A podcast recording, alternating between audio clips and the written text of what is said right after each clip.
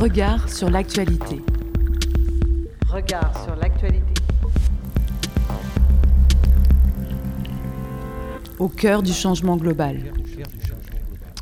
Alors, euh, François, Décalage, c'est ton nouveau billet dans lequel tu déplies un mot, une idée, un concept pour cerner les contours du monde en changement. Et cette semaine, François, tu nous proposes un décalage sémantique Lorsque les mots perdent de leur sens, les hommes perdent leur liberté. C'est de la formule célèbre de Confucius que je souhaite partir aujourd'hui. Mon côté verbeux peut-être, en tout cas pas avare en mots. Et c'est à l'économie, ou plutôt à l'épargne, que je souhaite réfléchir et à sa perte de sens à l'heure de l'Anthropocène. Littéralement, épargner, c'est faire en sorte que quelque chose ou quelqu'un ne soit pas touché par une chose ou une action. C'est étymologiquement esparigner, ne pas tuer. Mais épargner, c'est aussi réduire l'usage de quelque chose afin de constituer ou de conserver une réserve. Dans notre acception contemporaine et économiciste, épargner, c'est alors thésauriser, réserver un bien, généralement une somme d'argent, pour assurer un meilleur avenir. Et tout le paradoxe est là. Aujourd'hui, l'épargne, ou plutôt son allocation, menace notre avenir et l'habitabilité de la planète. L'épargne ne nous épargne plus, elle nous sacrifie, car notre économie n'en fait plus des économies. Faire des économies? L'économie, c'est aussi étymologiquement la bonne gestion du foyer, de la maison. Et il faut bien le reconnaître, aujourd'hui, le foyer est en feu car nous nous épargnons bien des efforts toujours plus poussés dans une forme d'ubris. Les chiffres sont éloquents.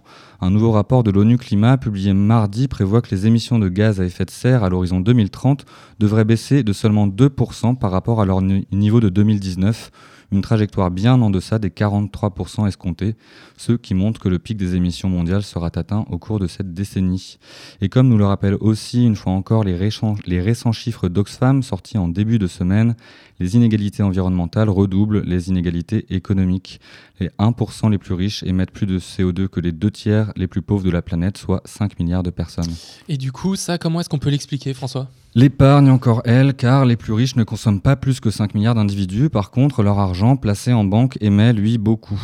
Ainsi, si les ultra-riches polluent énormément par leur mode de vie, ce n'est que l'arbre qui cache la forêt. Leur consommation personnelle est éclipsée par les émissions résultant de leurs investissements dans les entreprises les plus polluantes de la planète.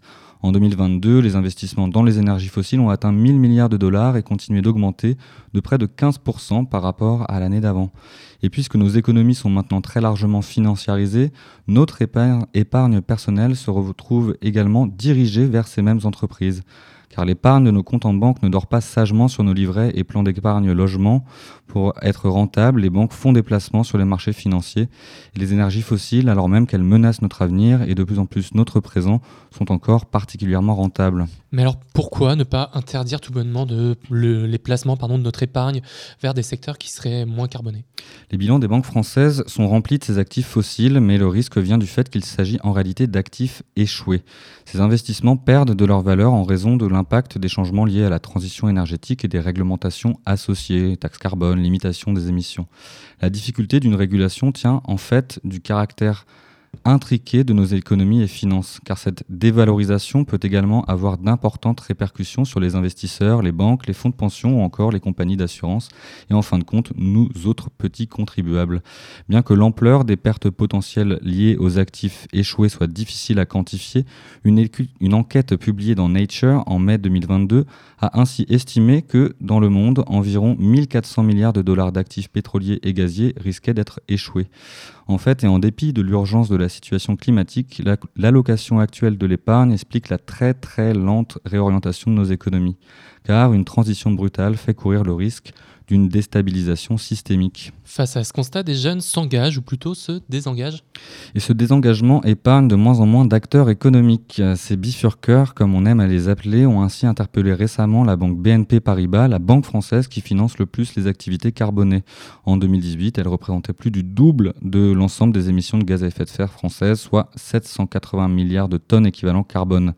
Nous prenons ici l'engagement de ne pas travailler pour des banques qui, comme BNP Paribas, refusent de regarder la vérité climatique en face et continuent de financer des entreprises qui prévoient de nouveaux projets d'énergie fossile.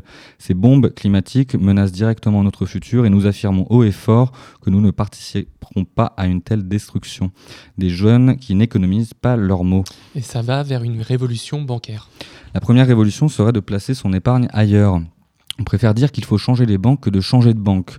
Le but, c'est que toute la finance puisse se tourner vers la transition écologique, précise Alexandre Poidatz, chargé de plaidoyer financement durable chez Oxfam.